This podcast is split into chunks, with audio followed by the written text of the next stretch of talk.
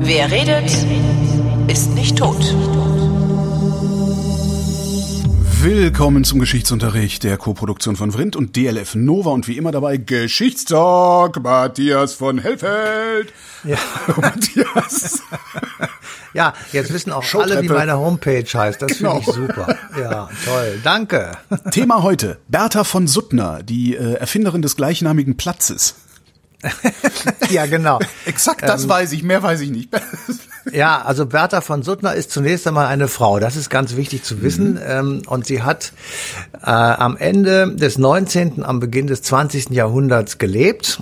Ähm, sie ist eine Österreicherin gewesen, okay. eine Journalistin, eine Frau, die man für damalige Verhältnisse außergewöhnlich bezeichnen würde. Also sie war sehr selbstbewusst, sie hat einen eigenen Beruf gehabt, sie hat ihre, ihren Schnabel aufgemacht, sie hat sich nicht unterkriegen lassen. Also sie war etwas, was eben damals so für Frauen gar nicht so, ähm, wie soll ich sagen, Sie hat Hosen en, getragen. vo en vogue war, sagen wir es mal so vorsichtig. Ähm, so, und Bertha von Suttner ist dadurch bekannt geworden, dass sie einen Roman geschrieben hat, der den Titel trägt, Die Waffen nieder. Und das kann man sich ja vorstellen, das ist halt ein Antikriegsbuch, ähm, das beschreibt das Leiden der Soldaten äh, an den Fronten, den verschiedenen, die es zu der Zeit gegeben hat und den Kriegen, die es damals gegeben hat. Und Bertha von Suttner ist eine leidenschaftliche Friedenskämpferin, kann man sozusagen aus diesem Roman herauslesen. Und ähm, es begab sich also zu der Zeit sozusagen, dass sie ähm, einen Menschen kennengelernt hat. Als Privatsekretärin hat sie für ihn eine kurze Zeit gearbeitet, nämlich Alfred Nobel. Ach, So, und Alfred Nobel, ähm, der hat das gleichnamige Dynamit erfunden und war im Grunde genommen ein, ja, ein Waffenproduzent, ein Mensch, der am Kriegsmaterial oder an Kriegshandlungen sein Geld verdient hat. Der hat über 300 Patente angemeldet, von denen eben sehr viele in diese Richtung gegangen sind. Und er hat äh, dieses, diesen Roman gelesen und hat mit der von Suttner äh, gesprochen und diskutiert und war sehr beeindruckt von dieser Frau.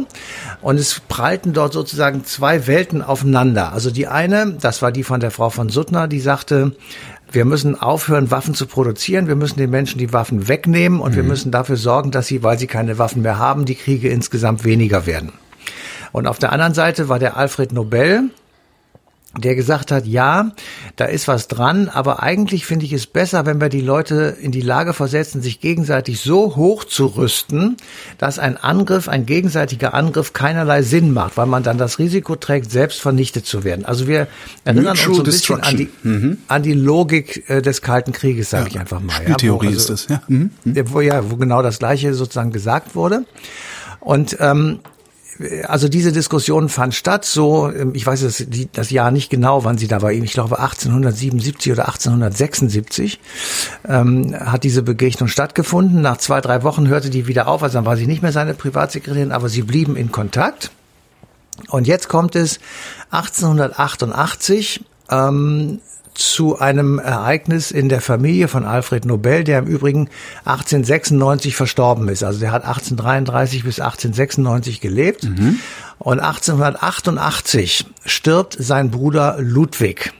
Also Ludwig Nobel verstirbt 1888 und es wird ein Nachruf in der Zeitung veröffentlicht, in dem versehentlich Alfred anstatt Ludwig steht. Ja. So, und dann wird also äh, darunter so ein Text geschrieben, wie man das heute auch kennt. Und da steht Wie man, das, wie man das heute kennt und wie es gelegentlich auch versehentlich veröffentlicht wird, ja. ja, und man, ähm, was man selber dann nicht mehr lesen kann. Also jedenfalls ähm, steht da sinngemäß drunter, dass also ein Mensch hier gestorben sei, der sein Reichtum damit verdient hat, dass er eine Möglichkeit gefunden hat, Zitat, mehr Menschen schneller als je zuvor zu töten. Und das war gemünzt auf das Dynamit. Ja. So, und Kurz, ich hätte noch eine Zwischenfrage. Hat Alfred Nobel eigentlich das so gemeint? Also hat der, hat der hat er das Dynamit entwickelt und und und und und, und hergestellt, weil es eine coole Sache ist, um äh, Staudämme äh, freizusprengen Ja, oder sowas? Oder ja, hat er klar. explizit Waffen hergestellt? Nein, nein, er hat dann später, also er hat Waffen hergestellt, das ist so. Okay. Er hat eben, ich hatte 300, sehe ich hier gerade, 354 Patente angemeldet. Ähm, aber das Dynamit war natürlich auch äh, zunächst einmal dazu da, äh, ich sag mal, friedliche Zwecke. Als Werkzeug, Ähm, ja. als, Hm. Zum Beispiel als Werkzeug eben. Und äh, man muss ja immer bedenken, wir befinden uns ähm, im 19. Jahrhundert, das ist das das wirklich das Zeitalter der Entdeckungen und äh, der, der fortschreitenden Dinge. Und da ist sowas natürlich ähm, sehr gut sozusagen zu, ähm, zu benutzen. So, und er kommt also nun in dieses äh, Umdenken und ähm, er, er- er sagt, also ich bin nicht der Meinung von der Frau von Suttner, aber ich bin schon auch der Meinung, dass man gucken muss, dass wir friedensstiftende Dinge voranbringen müssen. Ja. Und er schreibt dann in seinem Testament, dass er mit seinem unglaublichen Vermögen, äh, das er aufgehäuft hat mit seiner Tätigkeit, ähm, Preise stiftet. Wir kennen das für Chemie, für Physik und so weiter. Und eben auch einen für den Frieden. So, und da steht dann als Zitat drin, dieser Friedenspreis möge an denjenigen gehen, der am meisten, ich zitiere das jetzt, der am meisten oder am besten auf die Verbrüderung der Völker und die Abschaffung oder Verminderung stehender Heere sowie das Abhalten oder die Förderung von Friedenskongressen hingewirkt hat. Das steht in seinem Testament drin. Das ist eine sehr schwammige Formulierung, eine sehr allgemeine Formulierung, aber sie, sie deutet schon darauf hin, wo er sozusagen hin will. Und das wird also gegründet 1896 und diese Bertha von Suttner bekommt den Friedenspreis 1905. Also knapp zehn Jahre später. Und sie war total sauer, dass, ähm, das war eine selbstbewusste Frau und sie war total sauer, dass sie diesen Preis nicht schon viel vorher bekommen hat. Und es so. gibt das, es gibt das, ähm, die Geschichte oder das Gerücht oder die, die Erzählung, dass also als das Schreiben vom Nobelkomitee ähm, zu ihr gelangte, ich glaube, sie hat in Wien gewohnt, hat sie den Brief erst gar nicht aufmachen wollen und dann schreibt sie später, ähm, war dann doch überrascht, es hat sich gelohnt. Also der, der wird dann, ähm, sie, sie macht den auf und äh, sieht also, okay, ich bekomme diesen Preis. Sie ist die erste Frau, ähm, die einen solchen Friedenspreis bekommt, ähm, 1905. Es folgen dann, ähm, ich sag mal, lange Zeit nur Männer. 1931 kommt die erste Frau, das war Jane Addams, die Präsidentin der Internationalen Frauenliga für Frieden und Freiheit. 1946 ist dann eine ihrer Nachfolgerinnen ähm, beehrt worden, Emily Green Balch, und 1976 die beiden Gründerinnen der nordirischen Friedensbewegung, Betty Williams und Myreed Corrigan. Und drei Jahre später kommt dann die berühmte Mutter Teresa an den Start. Ah, ja. Also es hat wirklich fast ein Jahrhundert gedauert, bis es normal wurde, dass eben auch Frauen einen Friedensnobelpreis bekommen. Später kam dann dazu, das ist ja äh, vielleicht viel dem einen oder anderen noch im Kopf, äh, Aung San Suu Kyi, äh, dann Rigoberta Menchú, das ist ja auch eine bekannte Frau geworden und als letztes schließlich Nadia Murad aus dem Irak die äh, ihr Leben ähm, eingesetzt hat für, gegen äh, den Einsatz von sexueller Gewalt als Waffe in Kriegen.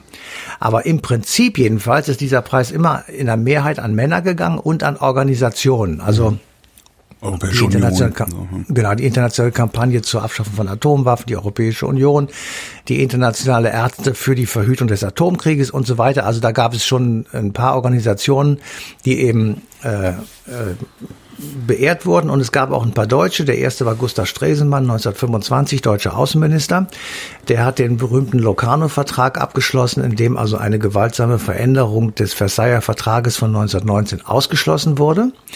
Zwei Jahre später Ludwig Quidde, Vorsitzender der Deutschen Friedensgesellschaft, 1935 dann der wirklich berühmte, weltberühmt gewordene Fall des Journalisten Karl von Ossietzky, der den Preis nicht annehmen durfte und konnte, weil er zu der Zeit im KZ Esterwege saß und die Nazis ihm die Annahme des Preises verboten haben und für alle Deutschen die Annahme dieses Preises verboten haben. Also es durfte, solange die Nazis herrschten, keiner den Preis annehmen. Und Spricht auch 19 Bände, ne?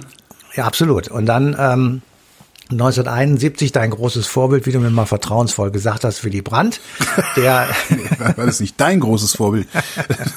äh, der 1971 den Friedensnobelpreis für die sozialliberale Versöhnungs- und Entspannungspolitik äh, bekommen hat nach dem Kniefall von Warschau. Wir erinnern uns das die alles. Ostpolitik, ich, die sogenannte. Genau, mhm. genau. Und wenn ich das richtig sehe, war das der letzte Deutsche in der Reihe dieser Friedensnobelpreisträger. Und ähm, da wir jetzt gerade so dabei waren und dieses alles aufgerollt haben, haben wir uns natürlich auch überlegt, so im Kopf habend, welches Vermächtnis uns der Alfred Nobel hinterlassen hat mit dieser etwas schwammigen Formulierung. Naja, ähm, Krieg als Möglichkeit steht in genau. dieser Formulierung drin. Im, Im Grunde genommen steht das so drin. Und das Zweite, was eben auch wirklich schwierig ist, äh, wer kann eigentlich alles jemanden vorschlagen? Und ähm, wir, wir kriegen immer mit Grauen mitgeteilt, dass schon wieder Donald Trump vorgeschlagen wurde. Der wird jetzt wahrscheinlich jedes Jahr vorgeschlagen. selber vorgeschlagen oder so? Das, das geht leider, das ist das Einzige, was nicht geht. Okay. Selber vorschlagen kann man sich nicht. Aber dieser dreijährige Brüllaffe, der wird eben andauernd vorgeschlagen. Und das kommt daher, dass jede Regierung auf der Welt, jeder Minister auf der Welt und jeder Angehörige eines internationalen Gerichtes. Ja. Jede Professorin, jeder Professor aus Sozialwissenschaften, Geschichte, Philosophie, Theologie und Jura und alle Leiterinnen und Leiter von Friedensforschungsinstituten auf der Welt, mhm. ja, dürfen Vorschläge machen. Und wenn die halt sagen, ähm, der Holger Klein hat den jetzt verdient, dann wirst du vorgeschlagen und dann gehst du da ganz normal ins Prozedere und das macht die Sache natürlich nicht besser. Nee. Ähm, ist, man müsste das im Grunde genommen, ich sag mal, ein, etwas eingrenzen, dass, dass man sagt, Leute, äh, das, das macht keinen Sinn, wenn wir hier 400 Vorschläge kriegen. Das ist nämlich ungefähr so die Zahl. Das geht ja noch. Ich meine, gemessen daran, wer alles vorschlagen darf. Naja, aber ich meine, überleg dir mal, du musst 400 Leute sozusagen checken. Ja. Kein Mensch kennt Holger Klein und wer ist das eigentlich? Dann geht's erstmal los. Also das ist ja völlig irrsinnig, finde ich. Also abgesehen jetzt mal von dir, das hat natürlich nichts mit dir zu tun. Ja, schon klar, schon klar. Aber das ist äh, so, das ist, ähm, das ist viel zu schwammig. Und das Zweite ist, es gibt kein zeitliches Kriterium. Ähm, und damit meine ich, ähm, wir haben Leute einen Friedensnobelpreis in die Hand gedrückt, der wirklich aber wirklich nicht in ihre Hände gehört. Ich sage jetzt mal als erstaunliches Beispiel Barack Obama. Aung San Suu Kyi finde ich noch wesentlich. Ja, der auch. Aber äh, Barack Obama, der war noch nicht ganz im Amt. Da hat ja. er schon den Friedensnobelpreis gekriegt. Ja. Und er war, wenn ich das richtig neulich irgendwo gelesen habe, der Präsident, der die meisten Drohnen eingesetzt hat. Die gab es vorher auch noch nicht so viele. Das ist schon richtig. Aber jedenfalls, der hat. Ähm, ja, ja, aber es, es passt halt. Es passt halt genau in dieses Zitat, was ja, du eben gebracht hast, ne? Ja, pass auf, das ist so. Aber, aber er hat nichts dafür getan, dass abgerüstet wurde. Er hat keinerlei mhm. Friedenskonferenzen eingeleitet und sonst irgendwelche nachhaltigen Dinge getan. Was ich damit sagen will, ist, man müsste eigentlich eine zeitliche Komponente einführen, indem man sagt, der, der Barack Obama kriegt den Friedensnobelpreis 2025. Weil dann nämlich kann man sehen, was seine Politik tatsächlich bewirkt ja, hat. Ja, verstehe. Im Moment ja. wird er ja eher verliehen für die Hoffnung, die in Barack Obama steckt. Und Beziehungsweise, nicht, ja. ja, was die, was sozusagen das Volk denkt. Der war ja damals, der, ja. der war ja, Jesus und, und Buddha und Karl Marx zusammen. Ja. Ähm, insofern, äh, so, dann hat man den, den Friedensnobelpreis an Henry Kissinger gegeben, das weil, das, Wahnsinn, weil er den, den Vietnamkrieg beendet hat. Yassir Arafat hat den ähm, Friedensnobelpreis bekommen. Ich meine, das ist einer der größten Gangster des Nahen Ostens ja. gewesen. Ähm, und, und da gibt es noch sehr viele Beispiele, wo man sagen kann, äh, bitte, wie kommt das? Und Mahatma Gandhi hat keinen bekommen. Mhm. So, also da gibt es tatsächlich, ich finde mal Kritikpunkte. Ja äh, die den Preis so ein bisschen beschädigen. Und das finde ich eigentlich schade. Aber darf Weil, man das? Habt ihr in der Sendung auch äh, jemanden, der sich, der sich mit dem, mit der juristisch damit auskennt, ob man einfach das Vermächtnis von Alfred nein, Nobel uminterpretieren? Das, darf man nein, nicht. Nein, das ne? kannst du nicht. Nein, nein, äh, weil du, du musst einfach äh, also wer kann etwas dagegen sagen, wenn Wladimir Putin vorgeschlagen wird? Ja, das, mhm. äh, da kann keiner was machen. Das wird dann, der kriegt ihn nicht, aber vorgeschlagen kann er werden. Und ähm, die, die, das Komitee, das Yassir Arafat 1994 war, das diesen Preis verliehen hat. Ähm, so für Camp David, ne? So. Ja, genau. War, war der Meinung, dass da, dass da sozusagen ein Friedensengel für die Palästinenser am Start ist. Dass der im Grunde genommen ein Drogendealer war und ähm, wirklich also eine üble Figur im Nahen Osten. Ja, und danach ist kurz danach ist Rabin, das war kurz danach, ne, dass Rabin äh, erschossen wurde ja, das, und dann ist da die Hölle losgebrochen. Genau. Ja. Auf der anderen Seite, wir könnten ja jetzt auch sagen, das ist natürlich jetzt, ich weiß, dass sich gleich wieder viele aufregen werden, aber ich sage es trotzdem, wir können jetzt heute nicht der Black Lives Matter Bewegung den Friedensnobelpreis geben, selbst wenn wir wenn wir denken, dass sie es verdient hätten, weil wir gar nicht wissen, Was ob die nicht wird. in fünf Mo ja, ob die nicht in fünf Monaten schwer bewaffnet durch die Gegend ziehen und sagen, ähm, wir erschießen jetzt irgendwelche Weißen oder sowas. Ich, ich fantasiere. Ja, ja, das klar. Gleiche gilt Aber das ist, ja, das stimmt. Du, du, du weißt halt immer nicht, was draus wird. Also man müsste eigentlich Genau. ein Kriterium einfügen. Ja, aber wie, Genau. boah, wie, wie würde man das ich nennen? Sag das dir, ich sag dir eins. Also ich sag Okay. dir eins. Es gibt ja diese berühmten Frauen in Belarus zurzeit. Das sind ja, Ja. zwei aktuelle Beispiele. So, das ist extrem bewundernswert, was die machen. Ähm, ich, ich sitze da jedes Mal, wenn am, am Wochenende da wieder diese Demos sind, sind natürlich auch Männer dabei, aber es sind eben sehr viele Frauen. Ähm, dann denke ich mir, boah, wie mutig sind die? Was setzen die alles aufs Spiel? Wie, wie stark müssen die sein? Würdest du das Ja. auch können? Abgesehen davon, dass ich keine Frau bin, die natürlich alles besser können, aber würdest du das auch machen können, wenn du da leben würdest? Und würdest du deine Kinder und deinen Beruf und alles das aufs Spiel setzen, nur damit du da bei Wind und Wetter mit einer Fahne durch die Gegend rennst und dich von irgendwelchen Arschgeigen, die Ommern auf dem Rücken stehen haben, verprügeln lässt? Das ist ja Und die haben da halt wirklich was zu verlieren. Ne? Ich meine, wenn du hier und die die, kriegen auch richtig auf die Nuss. wenn Ja, die wie Querfürze uns. Anguckst in Deutschland, die haben ja nichts zu verlieren. Also denen Genau. passiert ja nichts. Ja. So, und äh, da würde ich auch sagen, das finde ich jedenfalls ist eine Bewegung, zu, die würde ich mal in die engere Wahl nehmen. Genauso wie Black Lives Matter im Übrigen auch. Äh, vollkommen klar. Aber ich würde gerne drei, vier Jahre warten und gucken, wie das, wie das weitergeht. Und man könnte da auch sagen, wenn jemand einen Nobelpreis bekommt, dann muss die Tat oder die Handlung oder die Idee, für die er gelobt und, und ausgezeichnet wird, ich sag mal, Minimum fünf Jahre zurück sein. Okay. Oder man würde es sogar, ich habe gerade so die Idee, man könnte auch einen quasi Negativpreis draus machen. Ja, liebe Black Lives Matter, ihr kriegt einen Nobelpreis. Aber nur wenn ihr nicht, äh, wenn ihr keinen Scheiß baut. So, und dann hast du halt, so, dann vielleicht sogar noch so ein Damoklesschwert über dir schweben, wo du sagst, ja, jetzt mal bloß keinen Scheiß bauen, sonst äh, steht überall in der Zeitung, dass ich ihn doch nicht kriege. Oder so. Ja, auf der anderen Seite, äh, ich will jetzt mal, und auch da sind die beiden Beispiele sehr gut zu, wenn diese Black Lives Matter Bewegung von irgendwelchen weißen Rassisten in den Flyover States äh, beschossen und fertig gemacht wird, dass sie sich da nicht wehren, kann ich mir auch nicht erklären, würde ich, würde ich auch von ihnen nicht verlangen wollen. ja. Das heißt, auch da wird dann die Frage schwierig, ist das dann noch was für ein Friedensnobelpreis, die ja das, das ja der, der genaue Gegenteilpreis sozusagen ist. Das gilt auch für die Frauen in Belarus. Wenn jetzt irgendwann der Faden umkippt und die sagen, weißt du was, du verdammter Lukaschenko, du gehst uns derartig hier auf die Eierstöcke und auf den Sack, dass wir dich jetzt umbringen. Ich fantasiere. Ja. Dann, dann wäre, dann wäre sozusagen der Friedensnobelpreis futsch. Aber verstehen könnte ich schon. Ja, weil wenn ich sehe, was da passiert und also wir reden jetzt natürlich wieder Blinde von der Farbe. Ja, klar. Mach, das dir keine Sorgen. Wir, unsere Hörerschaft ist schlau genug. Ja, ja. äh, ich wollte nur denken, sagen, also damit man das immer im Kopf hat, wir, wir fantasieren hier von außen und, und sagen einfach, äh, wie wir uns das vorstellen.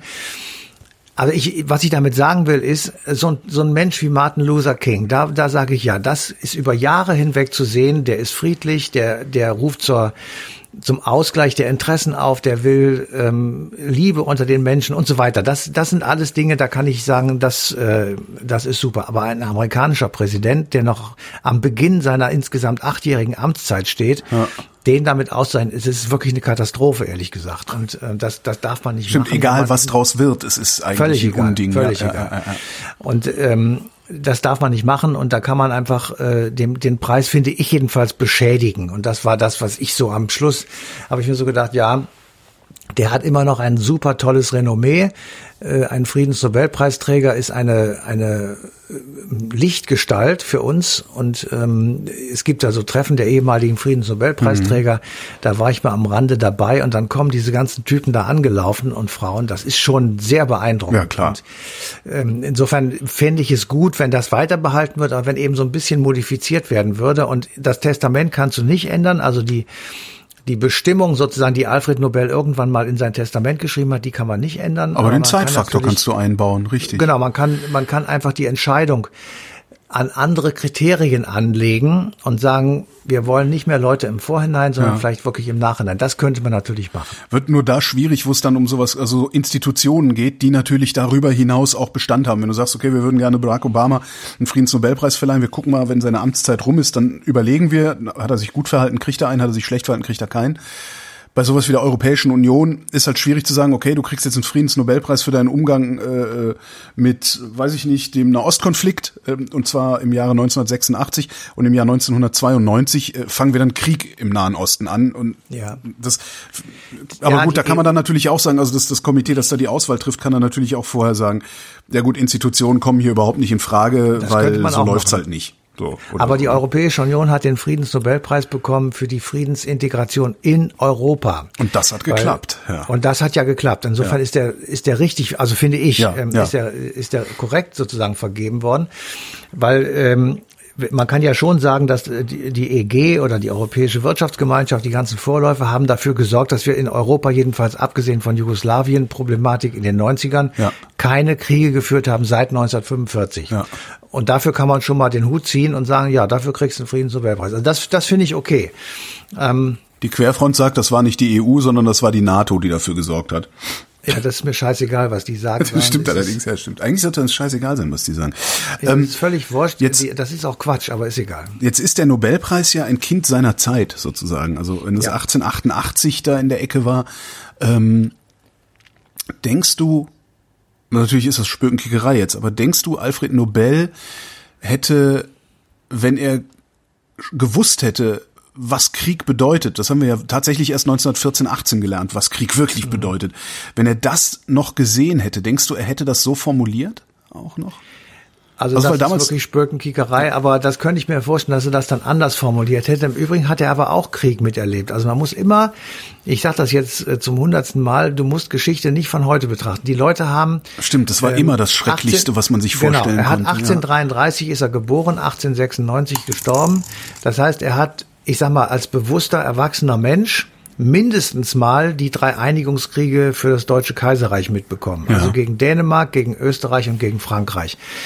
Ähm, dieser Krieg gegen Frankreich, der letzte 1870, der war schlimm. Also das hat wirklich, das, äh, das war nicht einfach nur die Schlacht von Sedan. Das waren lang, viele kleinere und größere äh, Kriege im Sommer 1870. Das ist weitergegangen ähm, mit der auch in Deutschland sehr bekannt gewordenen Pariser Kommune mit dieser Schlachterei am Schluss äh, im, im Sommer 1871, als die Polizei und das Militär in Paris die Pariser Kommune zusammengeschossen hat. Ähm, der, dieses Desaster, was der Krieg in Frankreich äh, hinterlassen hat, das war in Deutschland sehr bekannt. Das hat er natürlich auch mitbekommen. Er hat auch mitbekommen, dass die Gründung des Kaiserreichs und diese ähm, ich sag mal, sehr auf Schutz dieses jungen Kaiserreichs bedachte Bismarckische Außenpolitik dafür gesorgt hat, dass die Deutschen bis zum Ende, ja, nee, bis zum Beginn des Ersten Weltkrieges, so muss man sagen, ähm, aus Kriegen herausgehalten wurden. Das hat er natürlich, solange er gelebt hat, auch mitbekommen. Aber er hat natürlich auch gesehen, dass überall woanders Kriege geführt wurden. Ja, ja, und es war ja, also, Also du hast das- schon recht, es ist halt jedes Mal, wenn, ja, der, der, nächste Krieg ist immer der schlimmste, ja, ja, stimmt. Also wahrscheinlich hat es sich für ihn genauso angefühlt wie für uns Genau. jetzt, dass er sagt, Ja, genau. mein Gott, die, ne, vor, vor 100 Jahren war alles noch so schön, ne? irgendwie da war Krieg noch viel, viel harmloser als heute. Ja, Ja, genau. Ja, ja, ja. Genau. Matthias von Hellfeld, vielen Dank. Bitte sehr. Und euch verweisen wir dankend auf den 30. November 2020, denn da läuft die passende Ausgabe Eine Stunde History auf DLF Nova.